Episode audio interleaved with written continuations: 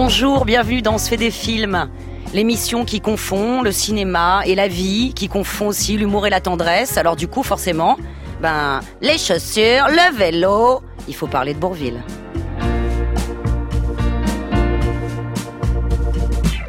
De son vrai nom, il s'appelait André Rimbourg. C'était Bourville, le plus drôle, le plus tendre, le plus émouvant. Il jouait, il chantait. Et puis nous, pendant ce temps, ben, on l'aimait, quoi. Guillemette Odissino. On se fait des films sur France Inter. Bourville le tendre, le pudique, celui qui débuta dans le comique paysan et chanta des chansons qui serrent le cœur. Bourville, avec son sourire large comme une plage normande, reste un des acteurs les plus drôles et émouvants du monde. Bourville, qui mourut des suites d'une longue maladie, comme on dit, aurait eu 100 ans le 27 juillet dernier. Donc, il était né André Rimbourg. Mais je suis né le 27 juillet 1917 à Proto-Ricmar, une petite commune dans la Seine-Maritime. Et j'ai été élevé à partir de l'âge de 4 ans à Bourville, qui est une commune euh, très voisine de Proto-Ricmar. Je suis resté, comme tous les enfants de ma famille, euh, à l'école communale jusqu'à 13 ans. Ensuite, euh, l'instituteur comme j'étais bon élève, je m'excuse de vous dire ça, j'étais très bon élève, mon instituteur m'avait demandé si je ne voulais pas être instituteur, laisser la terre. Surtout que j'avais déjà un frère qui avait laissé, qui était déjà au collège, puisqu'il est, médecin au Havre, lui. Alors je me suis dit, bon, ben, pourquoi pas. Puis je suis parti au collège, mais sans enthousiasme, parce que la vie d'internat ne me plaisait pas. Euh, si mes parents avaient habité la ville, J'aurais poursuivi mes, études en habitant chez moi, certainement. Mais là, comme je devais rester enfermé, ben, je suis parti. Et je suis revenu à 15 ans, je suis revenu à la ferme. Et là, je suis resté deux ans à la ferme. Et toute ma vie, je dois dire, même depuis mon enfance, j'ai toujours aimé faire rire. C'était, c'était un besoin pour moi. Ce fils de paysan ne veut pas devenir agriculteur. À 20 ans, il voit Fernandel sur scène, alors que jusque-là, il n'avait entendu son idole qu'à la radio, à la TSF. Choc. C'est ça, et rien d'autre, qu'il veut faire. André apprend le solfège, se met à jouer du piston, se lance dans des imitations de Fernandel, et il commence à être demandé dans le village pour animer des fêtes et des mariages. Pour fuir sa Normandie, il devance l'appel du service militaire et il est affecté en février 1937 à la musique du 24e régiment d'infanterie de Paris, où il sera piston. À la caserne de la Pépinière, il ne fréquente que des musiciens, il est ravi. Et il fait le clown pour ses potes bidasses, qui, hilar, lui lance un défi. S'inscrire à un radio-crochet, ou, si vous ne captez pas l'attention du public en une minute, un crochet géant vous attrape par le froc et vous tracte en coulisses. André tremble de tous ses membres. Mais il fait un choix sûr. Il chante Ignace de Fernandel. C'est le triomphe. Et le jury lui remet le premier prix. Il n'en revient pas. Mis en confiance, il écrit à Fernandel pour lui demander une recommandation dans le milieu. À la place, la star méridionale lui envoie une photo dédicacée. Bon, ça ne va pas être si simple de pénétrer le showbiz. 1943. Par rancunier, André Rimbourg s'inspire de son idole en prenant Andrel pour pseudonyme et se met à courir les auditions. Son épouse Jeanne, qu'il a rencontrée dans un bal en Normandie, le soutient et l'attend dans leur minuscule appartement parisien mansardé, surnommé la boîte à sardines. Le jour, André est coursier en assurance et le soir, il court le cachet dans les cabarets mais cela ne marche pas du tout. Alors, Andrel devient Bourville, du nom de son petit bourg normand, auquel il enlève le deuxième L et le E de la fin. Il se compose un personnage d'andouille, avec un costume trop court, une frange bien peignée sur le front, et se construit un répertoire à base d'anecdotes de paysans normands, inspirés de son enfance. Et une des chansons, enfin, cartonne, les crayons. Elle n'avait pas de parents, puisque qu'elle était orpheline, comme elle n'avait pas d'argent, ce n'était pas une richissime, éluse pendant des parents, mais ils ne l'avaient pas reconnue, si bien que la pauvre enfant, on la surnomma l'inconnue. Elle vendait des cartes postales, puis aussi des crayons, car sa destinée fatale, c'était de vendre des crayons. Elle disait aux gens de la rue, voulez-vous des crayons? Mais reconnaissant l'inconnu, il disait toujours non, c'est ce qui est triste. C'est triste quand même de ne pas reconnaître son enfant. Il ne faut pas être physionomiste. Il, me semble que si j'avais un enfant, moi je le reconnaîtrais. À, condition qu'il me ressemble, naturellement. Il devient une vedette parmi les chansonniers et à la radio. En 1945, il décroche une apparition dans La ferme du pendu de Jean Dréville, où il chante Les crayons, et le film a du succès grâce à lui. Dans Pas si bête d'André Berthomieux, deux ans plus tard, son personnage s'appelle Léon Ménard, le même nom que son beau-père, Joseph Ménard, que sa mère a épousé en 1918, alors qu'André n'avait qu'un an, son vrai père étant décédé de la grippe espagnole durant la Première Guerre mondiale. Et Pas si bête fait 6 millions d'entrées. C'était en 1946, et à ce moment-là, euh, j'étais dans une émission hebdomadaire qui s'appelait Pêle-mêle de Jean-Jacques Vital. Et chaque semaine, je disais mes œuvres. C'est en écoutant ça que André Berthomieux, le metteur en scène, a eu l'idée d'écrire Pas si bête, euh, dont les dialogues étaient de Paul Vandenberg. T'as eu peur, mon pauvre Marceau, hein? Je te l'avais dit de te méfier de ce sang, tu sais. Avant d'entamer la conversation avec votre cheval, vous pourriez peut-être vous inquiéter des dégâts de ma voiture, non? Je m'occupe de mon bien. Vous, vous avez un tas de chevaux à votre voiture. Moi, moi j'en ai qu'un. Je tiens pas à le perdre. Puis quoi, elle est pas en accordéon, votre bagnole, non? Eh, mon aile, vous l'avez pas vu, mon aile? Votre aile, votre aile. Si j'étais pas poli, je dirais que je m'en fous de votre aile. Quand une auto, ça marche pas avec des ailes, non? Grâce au succès tant attendu, Bourville, justement, peut s'offrir sa première voiture. Oh, il est heureux comme un enfant. Et Jeanne, son épouse, accepte d'emménager dans un appartement plus chic et plus grand. On ne sait pas s'il passait à travers les murs de cet appartement bourgeois du 17e arrondissement, comme c'est le cas dans Garou-Garou, le passe-muraille de Jean Boyer, adapté de la nouvelle de Marcel Aimé.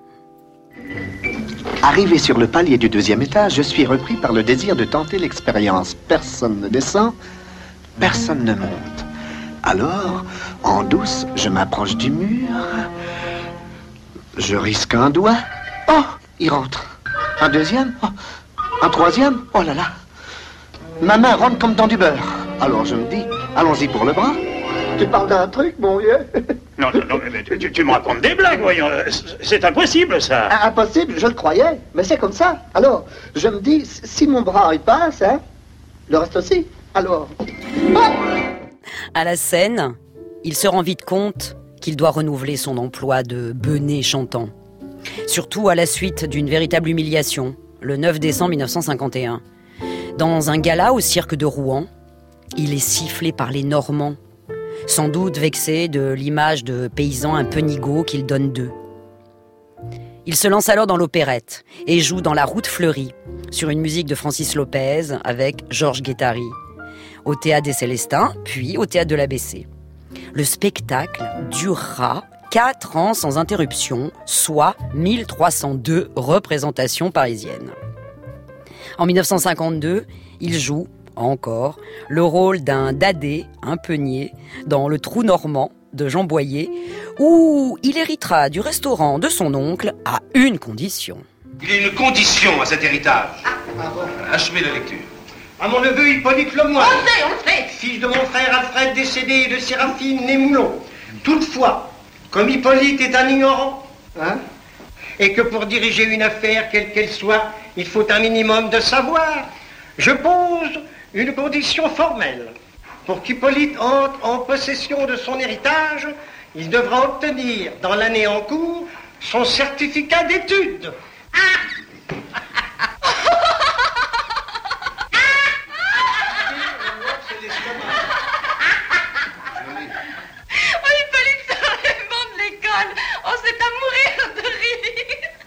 Mais alors plus besoin de se disputer, il n'aura pas l'auberge. Regardez-le, c'est couru d'avance. Hippolyte, mon garçon, tu as entendu? Qu'as-tu à répondre? Dis-leur que tu acceptes. Oh, ne va pas aller à l'école. Je suis trop grand. Et puis, j'ai trop de travail à l'auberge. Vous voyez bien, tu es un sage, mon petit Hippolyte. Allez, faites-lui signer son acte de renonciation tout de suite. Attention, déjà, il devient émouvant le dadé, et plus futé qu'il n'y paraît. D'ailleurs, Bourville, lui, eut son certificat d'études avec la mention très bien. Et la jeune fille, que l'on entend éclater de rire dans l'extrait, c'est Brigitte Bardot dans son premier rôle.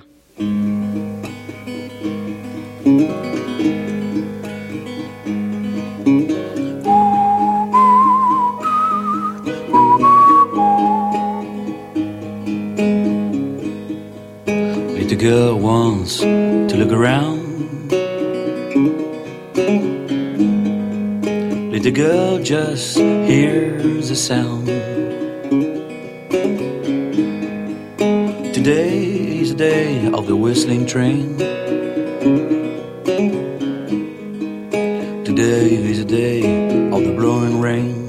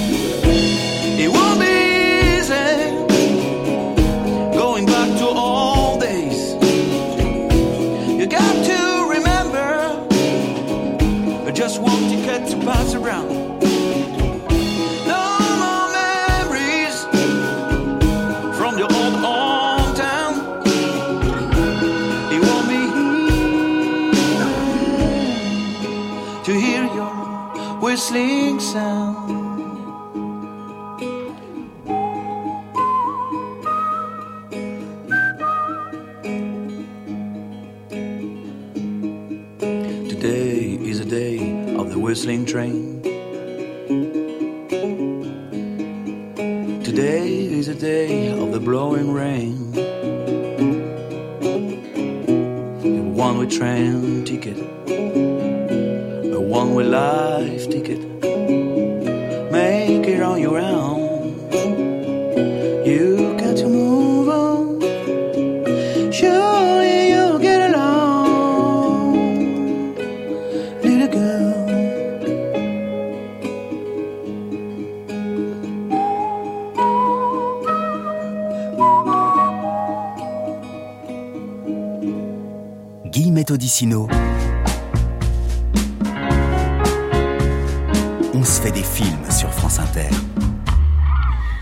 pour le moment, c'est encore au cinéma un petit peu des, des rôles de Bétassou.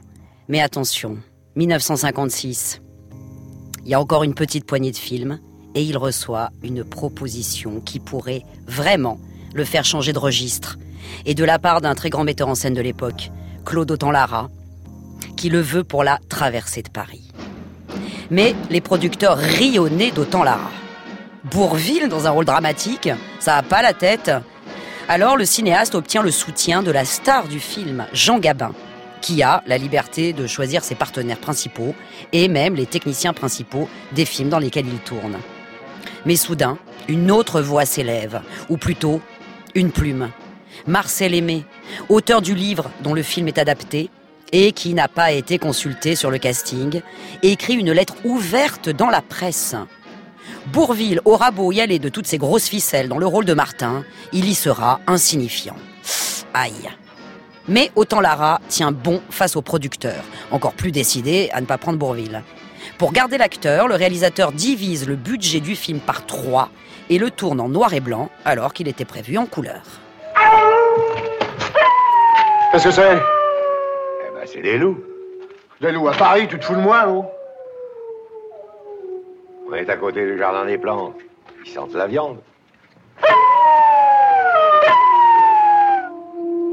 Oh les vaches, fous ton camp.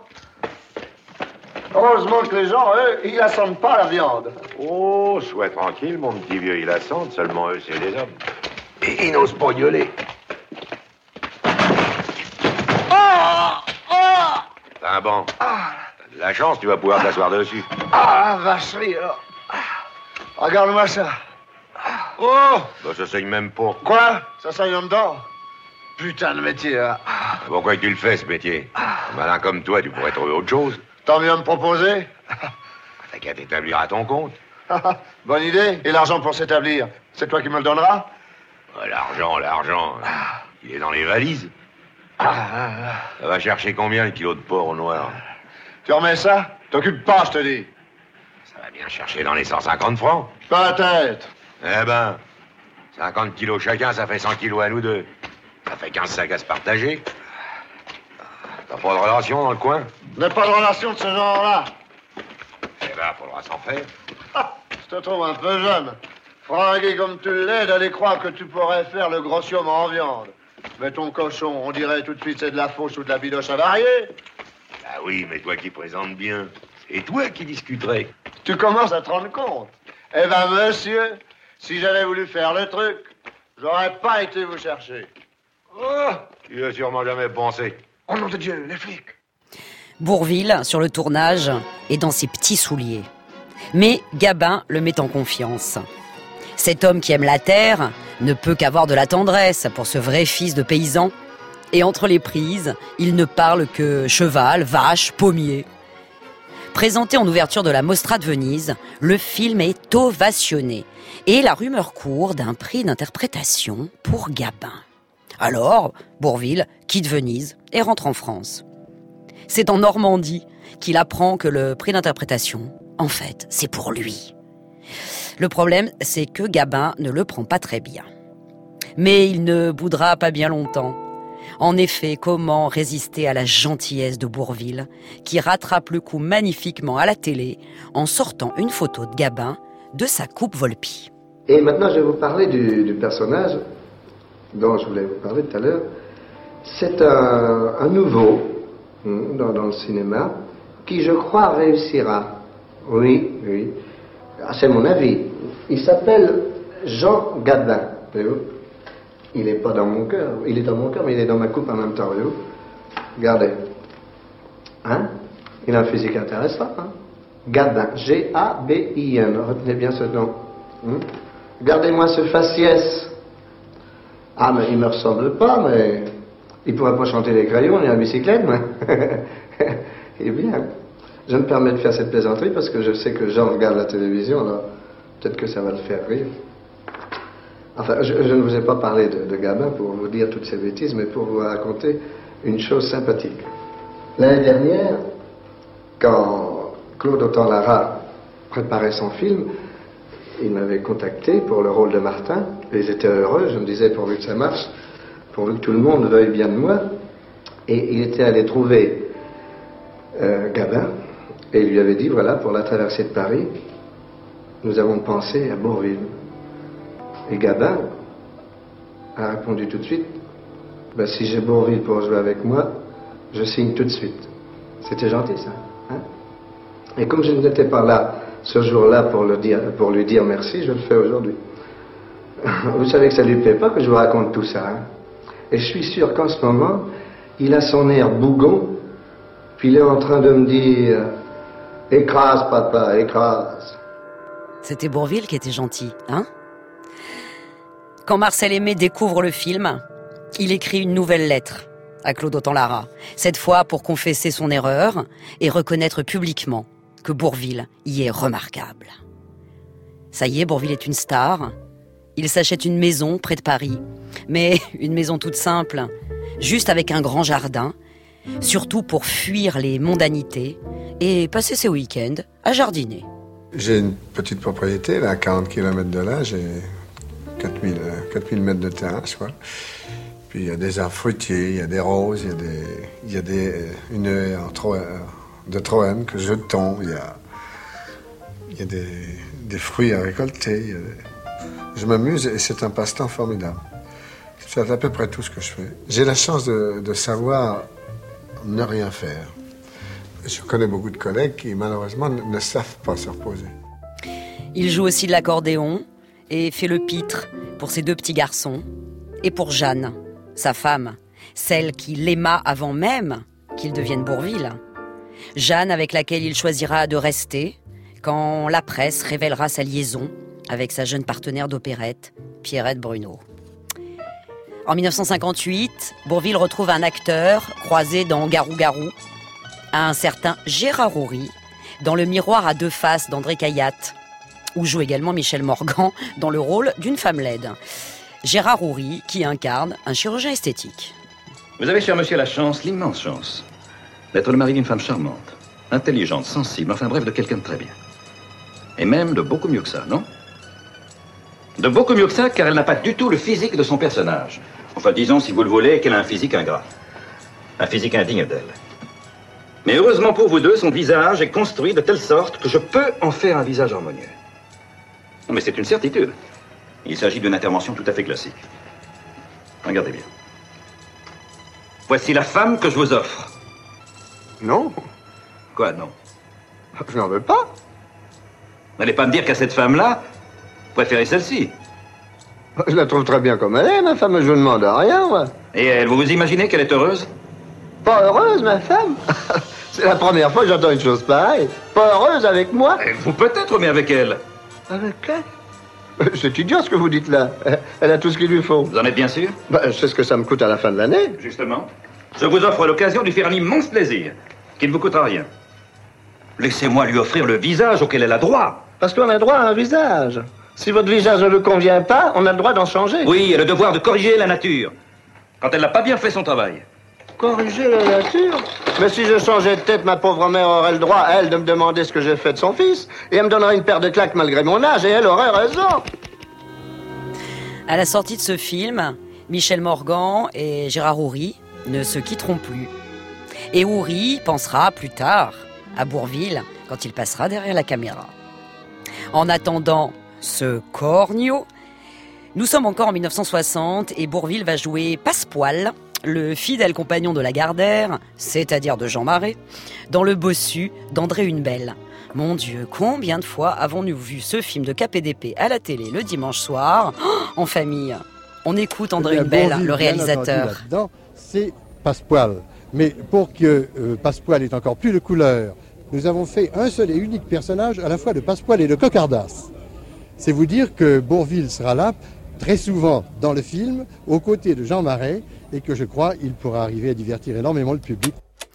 Puis donc, toujours avec la même perruque blonde, toujours André Hunebelle et toujours Jean Marais, Bourville est Cogolin, le roi des baladins, chanteur et dragueur dans Le Capitan. Dites-moi, charmante damoiselle, quel est votre nom? Hein Moi, Cogolino. Mais toi, ton nom? Nome? Non, oui. Mon nome? Giuseppa. Giuseppa? Oh, beau, Giuseppa. Hein Cogolino, beau. Oh oui, très beau. oh. C'est ton royaume? Si. Si j'étais le roi, tu serais ma reine. Oh, je comprends pas très bien le français. Ah, ben tant mieux. Moi qui suis plutôt du genre timide, je vais pouvoir tout te dire. Quels yeux, Oh, quelle bouche et quelle... euh, oh eh, ça je comprends. Excuse-moi. Puoi venire dopo il lavoro cantarmi una canzonetta? Pardon? Puoi venire tout à l'heure cantarmi una canzonetta? Ah, tout à l'heure, Sì. chanter une chansonnette. Pourquoi pas? N'étant qu'un simple troubadour, ignorant la langue de Dante, pour te déclarer mon amour, il vaut mieux que je te le chante. Tu peux être ma jolie, du beau pays d'Italie. Je sais que tu Un débarquement en Normandie ne peut se faire sans André le Normand. Il est le maire de Colville-sur-Orne dans Le jour le plus long, méga production au casting anglo-américain 5 étoiles. Enfin, la Normandie, c'est beaucoup dire, car la séquence de débarquement à Omaha Beach fut tournée sur une plage de Corse. La sortie en France de ce film en septembre 1962 est fêtée en grande pompe à Paris, au Palais de Chaillot, sous le haut patronage du gouvernement français, le général de Gaulle en tête, et avec la participation d'Edith Piaf qui chante la chanson du film et l'hymne national devant la Tour Eiffel. Le film fera 11 906 000 entrées. Rappelons-le tout de même, hein, Bourville reste l'un des acteurs français à avoir cumulé le plus d'entrées. Un oranger sur le sol irlandais, on ne le verra jamais. Un jour de neige embaumé de lilas, jamais on ne le verra. Qu'est-ce que ça peut faire? Qu'est-ce que ça peut faire? Tu dors auprès de moi. Près de la rivière Où notre chaumière Bat comme un cœur plein de joie. Un sur le sol irlandais. On ne le verra jamais. Mais dans mes bras, quelqu'un d'autre que toi, jamais on ne le verra. Qu'est-ce que ça peut faire Qu'est-ce que ça peut faire Tu dors auprès de moi. L'eau de la rivière fleure la bruyère et ton sommeil est à moi.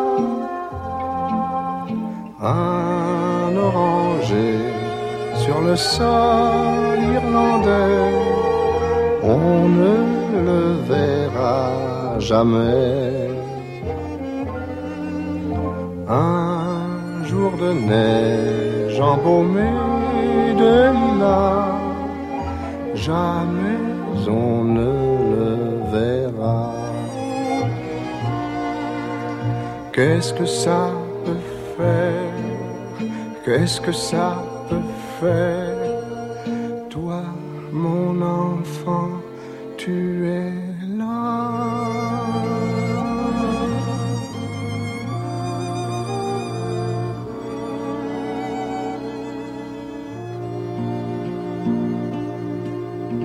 Nous sommes en compagnie de Bourville. Et oui, oui, le corneau, ça arrive. Guillemette Odissino. On se fait des films sur France Inter. Deux secondes, on n'y est pas tout à fait encore. Attention justement, une rencontre qui compte. Jean-Pierre Mocky, qui l'engage pour jouer un pilleur de tronc dans un drôle de paroissien en 1963. Lanard deviendra un des cinéastes fétiches de l'acteur pudique. J'avais pas pensé à Bourville tout de suite, mais Fernandel avait fait Don Camillo. Et il voulait plus faire de, trucs euh, religieux. Avait, il dit ça suffit, j'ai fait Don Camillo, ça suffit comme ça. Et alors, euh, un jour, euh, je, je- vais dans ce cabaret-là, et puis je le vois, et je me suis dit, ce type est beaucoup plus intelligent que ce qu'on lui fait jouer. Je sais pas pourquoi, j'ai eu un espèce d'instinct comme ça, je me suis dit, ce type est pas bête du tout, et il faudrait que je le rencontre. Alors, je lui ai envoyé le scénario, il habitait boulevard Suchet, et je lui ai fait déposer le scénario à midi. À une heure, il m'a appelé, c'est-à-dire une heure après. Et il me dit, c'est formidable ce personnage, j'ai jamais fait ça, un noble de la place des Vosges, un ancien aristocrate qui va piller des troncs. Et je lui dis, ben, venez tout de suite. Alors, ça pompe Ah, c'est vous. Oui. La journée a été bonne Excellente. Et pour vous? Elle va l'être. Ah, vous préparez un bon coup? Oui, tout un lot de bracelets. Ah, félicitations. Joli, ça. Ah oui, j'ai- un moteur à rotor imprimé. Faible consommation, voyez-vous Mais dites-moi, vous avez une technique remarquable. Oh, je, je pourrais faire mieux, mais ça dépend des troncs. Voyez-vous celui-ci Son orifice est simple et large. Oui.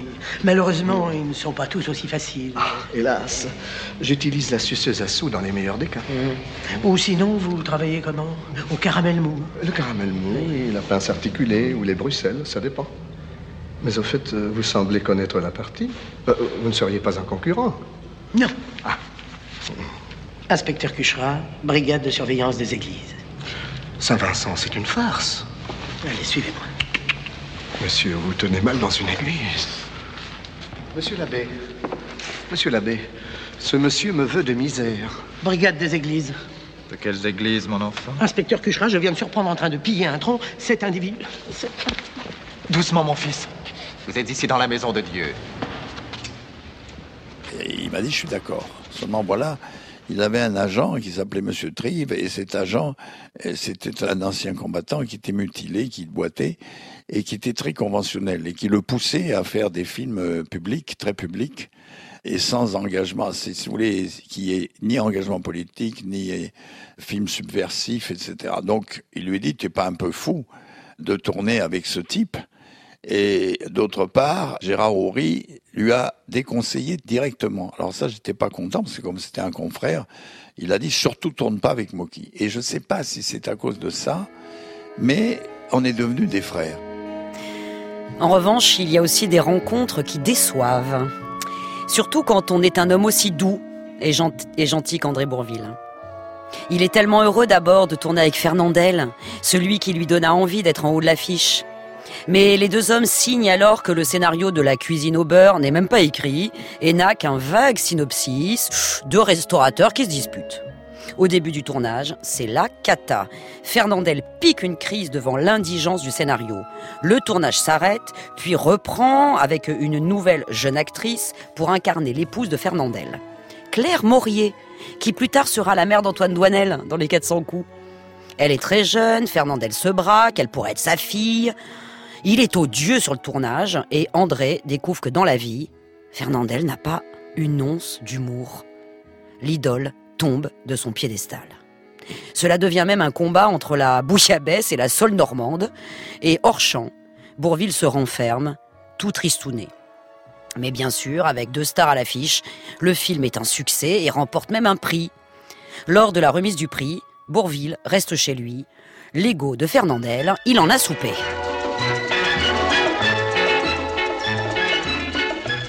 Bonjour, monsieur. Bonjour, monsieur. La vague bouillabaisse, ça, ça c'est c'est de l'histoire ancienne. Depuis plus de dix ans, c'est la seule normande ici. Monsieur a sans doute connu la maison pendant l'occupation. Ah non, non, non, avant la guerre, je suis navigateur. Ah, bon, excusez-moi, je vous disais ça à cause de votre... euh, De quoi? Votre blaireau, là. Avec ces touristes, on sait jamais. Il y en a qui se plaisaient bien en France, alors forcément... Ils reviennent. C'est ça. Vous fumez, monsieur? Merci. Je la garde pour tout à l'heure. Je la fumerai en douce parce que ma femme n'aime pas ça. Ah oui, Vous parlez bien quelque chose avec moi, non? Oh, c'est pas de refus. Ah, juste une petite goutte pour vous faire plaisir. À la vôtre, hein? À votre santé. À la vôtre. En somme, chez vous, le, le patron, c'est plutôt la patronne, hein? Oh, vous savez, on fait pas toujours ce qu'on veut, hein. Alors, à ce que je vois, monsieur était un habitué de la maison? Un habitué, hein? Ça vous pouvez le dire. C'est comme manger bien ici. Le patron, c'était un chef. Un chef Si on veut. Comment si on veut? Mais sa cuisine. Vous avez goûté sa cuisine? Son bœuf en daube, son stock office, ses pieds paquets maison. Ses pieds paquets. Ça vous plaît pas les pieds paquets? Ah, non, je dis pas ça, mais enfin. Et je- sa bouillabaisse. Vous savez ce que c'était, sa bouillabaisse C'était des boîtes. Oui, C'était des boîtes. Des boîtes? Sa bouillabaisse Vous voulez peut-être dire de la conserve Attention, monsieur, à ce que vous dites. Vous l'insultez. Ah non, je ne me permettrai pas d'insulter un mort. Un mort? Oui, il est mort. Vous saviez pas?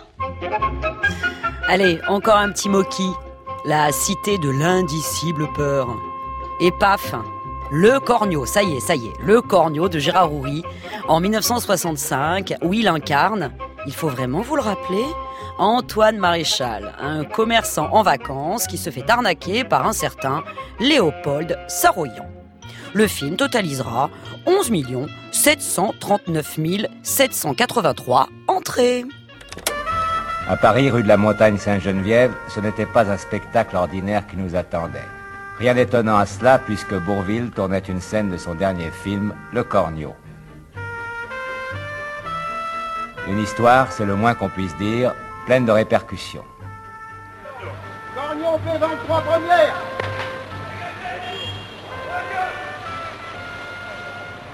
Ah, maintenant, elle va marcher beaucoup moins bien, forcément. Oh non, alors vraiment, je.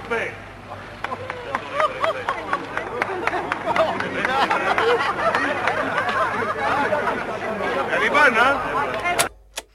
Un reportage de François Chalet. Avant d'enchaîner avec la Grande Vadrouille, Bourville tourne un joli film de Robert Enrico, Les Grandes Gueules, où ce grand amoureux de la nature incarne un bûcheron. Il faut revoir ce réjouissant western dans les Vosges, et sur la musique du grand François de Roubaix, où, pour la seule et unique fois, et c'est dommage, Bourville joue aux côtés de cet autre grand réservé qu'était Lino Ventura. Un film qui finit tragiquement, avec les rêves de Bourville qui partent en fumée. Il est vraiment bouleversant. Qu'est-ce que vous voulez? On cherche du travail. Si c'est le vieux Keller qui vous envoie, vous pouvez y retourner. hein. C'est une femme qui nous envoie. Une femme? Il y a une fabrique de toiles en bas. Et elle me connaît? Ah, ça m'en a tout l'air, hein. Elle nous a dit que vous étiez seul. Oui. J'ai besoin de bûcherons. Seulement de bûcherons. Lui, il y connaît rien, mais on reste ensemble. Mais ici, c'est- dur, hein Ouais, mais on serait bien tranquille. Ah, ça, c'est... si j'avais besoin d'être tranquille. En bas, à la Grande Syrie, il n'y avait pas d'embauche? Bon, il y en avait peut-être, mais mon ami a trouvé que cette terrasse, vraiment, euh, il avait une sale gueule. Faut pas vous attendre à gagner des mille et des cents, hein. C'est 7 francs 50 le mètre cube, rendu sur le bord du chemin. Ça pour la coupe. Quant au schlitage, c'est 10 francs le ster, en terrain facile, et 18 francs en terrain difficile. Avec cette saloperie qui vous tuerait un homme comme un rien. Je m'appelle Laurent. Laurent Danecker. Et moi, c'est Hector Valentin. Mick Evrat.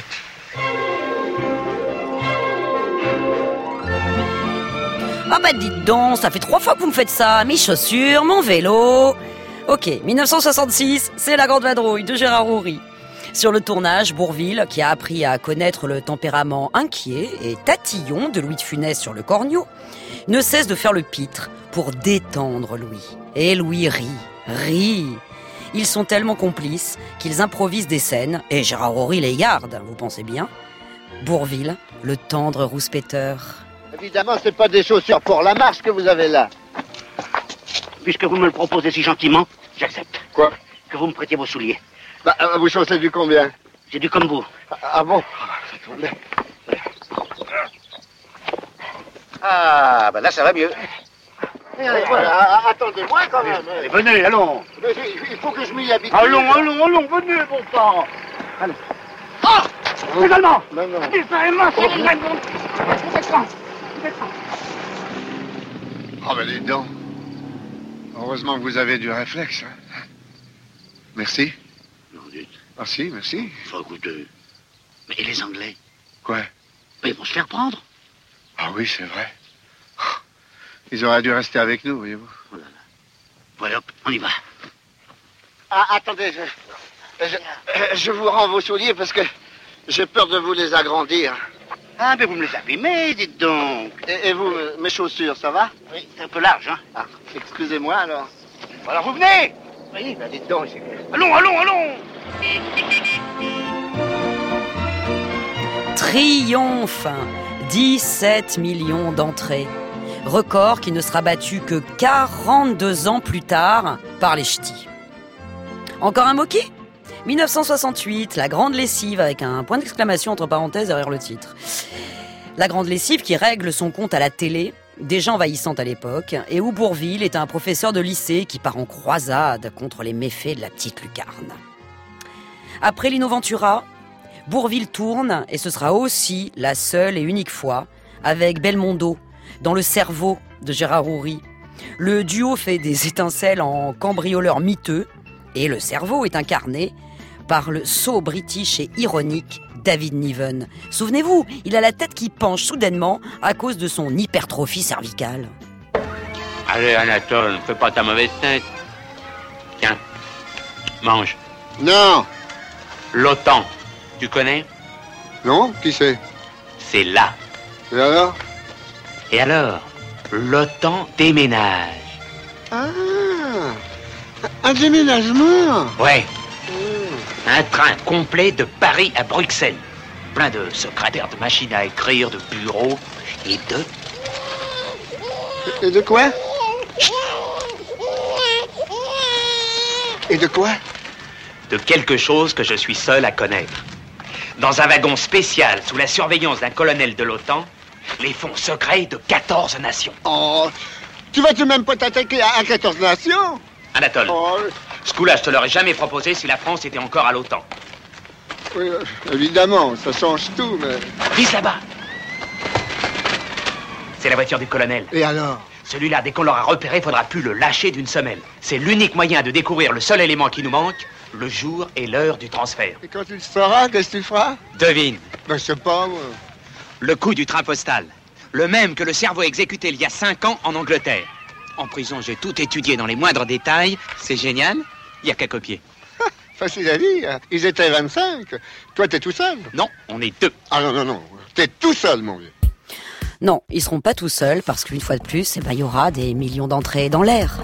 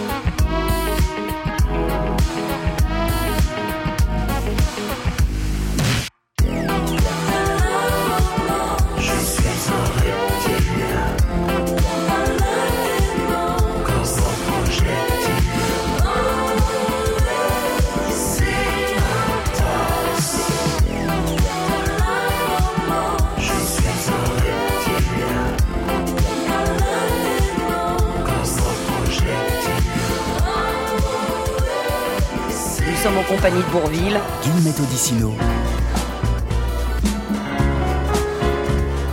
On se fait des films sur France Inter. Alors là, ça, les triomphes s'accumulent. La grande vadrouille, le corneau, le cerveau.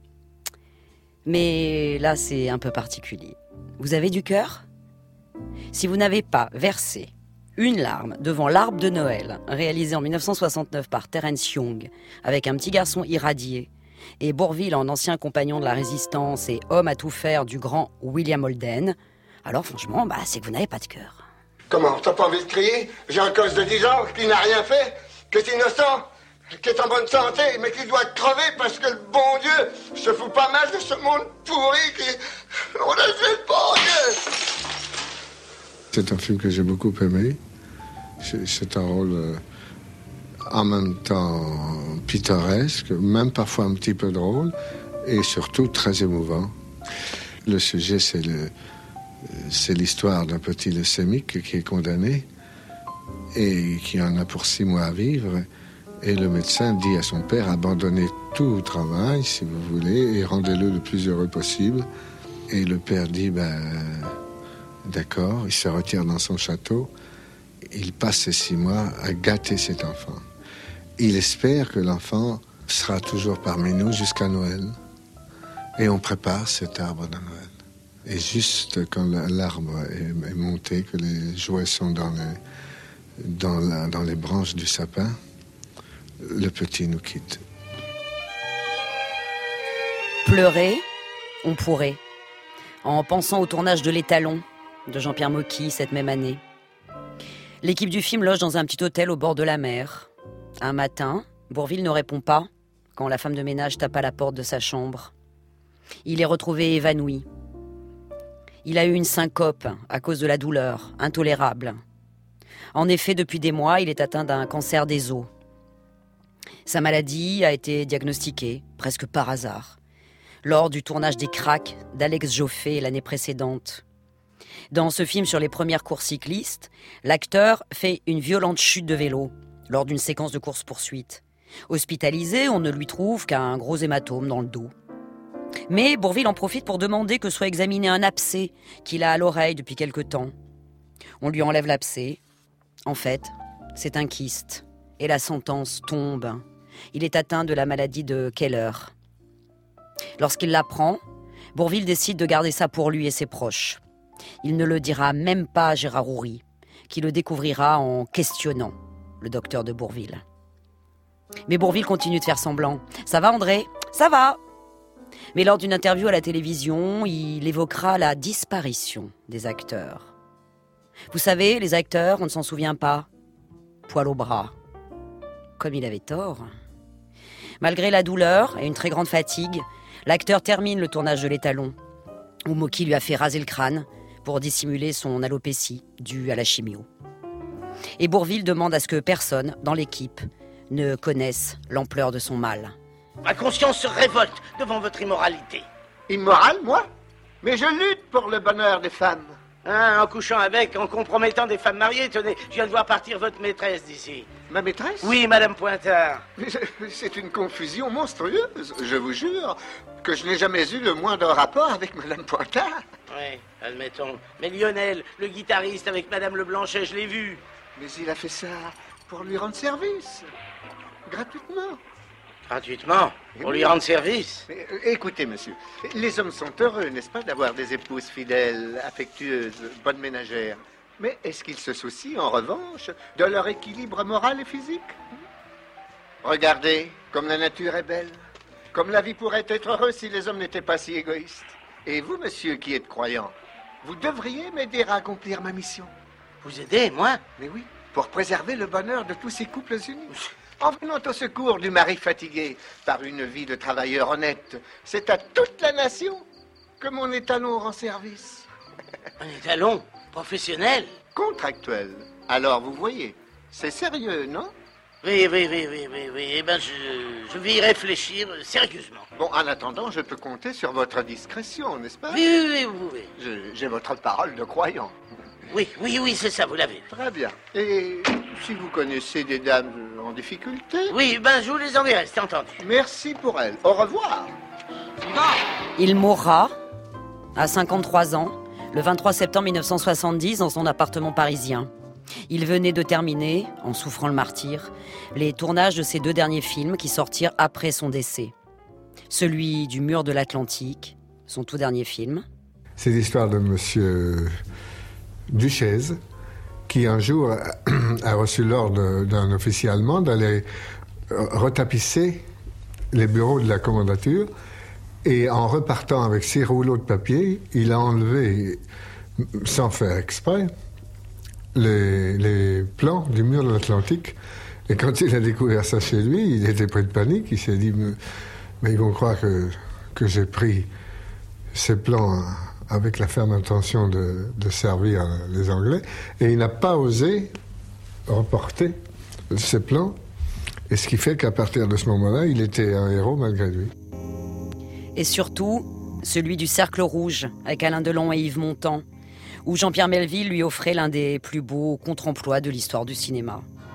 Il y porte avec une élégance rare le chapeau et le par-dessus du commissaire Mattei, qui traque le truand incarné par Gian Maria Volonté. En flic solitaire, impassible, lâme et obstiné, il est splendide. Et il entre enfin dans le cercle des acteurs tragiques, son rêve. Lors de la sortie du film, Melville tient la promesse qu'il a faite à Bourville.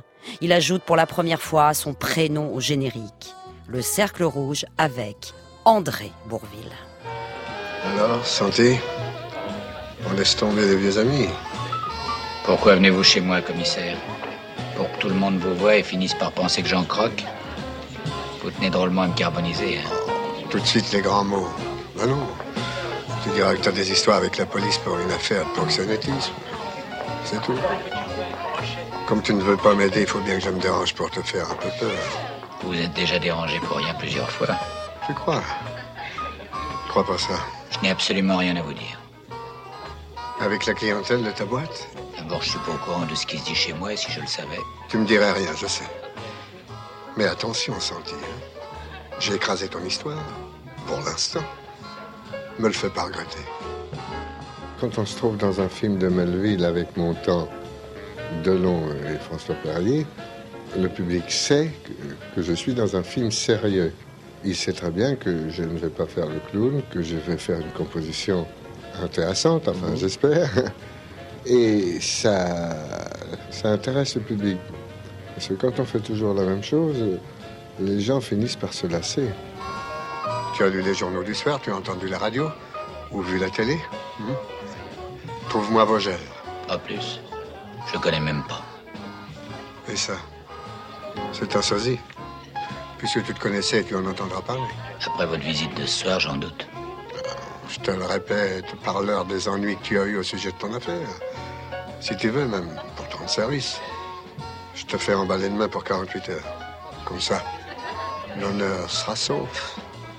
Vogel n'a jamais fréquenté le milieu. Oh, mais il va le faire. Pour se cacher, il demandera de l'aide. Tu le sauras. Et moi aussi. À demain. Bourville, la bonté même, le courage. Bourville qui aimait faire rire tout en étant si fier de pouvoir émouvoir. Mais quand la fin approche, les grands pudiques, les grands seigneurs, préfèrent rire que de faire pleurer. Lors du tournage de la séquence finale du Cercle Rouge, il osa demander une deuxième prise à Melville. Le jour est arrivé de tourner le dernier plan du film. Il a tenu à faire une blague. Il a dit à l'adjoint qu'il suivait. Et vous savez comment j'ai fait pour arriver à la solution de cette affaire? Eh bien, c'est tout simplement en appliquant là, et là, il s'est mis à chanter. La ta- ta- ta- ta- ta- tactique du gendarme. C'est d'être toujours là quand on ne l'attend pas. Du gendarme. C'est d'être.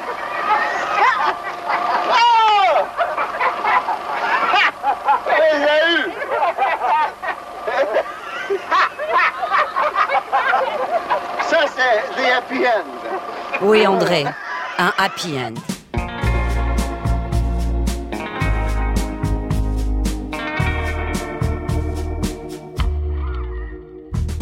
Bourville, c'est fini, mais demain, on va se poiler avec Jean Poiret. Cette émission a été préparée par Lorraine Bess et Claire Tesser, réalisée toujours aussi magnifiquement par Hélène Bizio, à la technique Anne-Laure Cochet, et les disques, c'est Muriel Pérez. Bisous Muriel.